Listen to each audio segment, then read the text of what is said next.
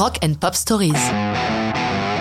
Fallout Boy, This Ain't Scene, It's an Arms Race, 2007. Les Fallout Boys sont originaires de la banlieue de Chicago. Pete Wentz et Patrick Stump sont les initiateurs du groupe.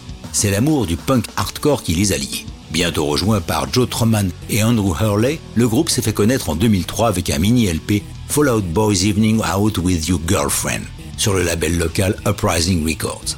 Mais ce succès régional se propage sur le net. Le groupe se constitue une base solide de fidèles, ce qui ne laisse pas indifférent Island Records qui les signe. Bien vu. Leur premier album pour le label, From Under the Cork Tree, se classe dans le top 10 américain et le groupe est nommé dans la catégorie Révélation de l'année au Grammy Awards 2006. Une intense tournée suit ce succès, mais le groupe a hâte de retourner en studio, c'est même leur label qui les pousse à souffler un peu. Pourtant, le groupe n'arrête pas de composer.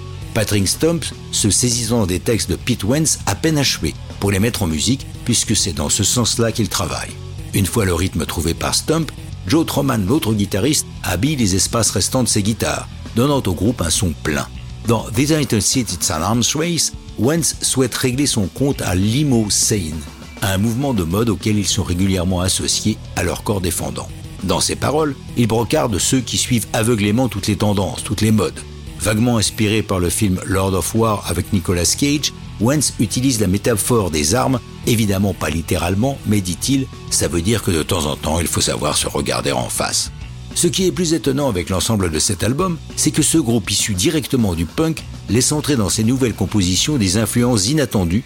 Ici par exemple, le rythme est délibérément funky. Quoi de surprenant, Patrick Stump a grandi dans les 70s au son de la soul music. Pour la même raison, les invités de l'album Infinity on High ont pour nom Jay-Z ou Babyface qu'on n'attendait pas vraiment là.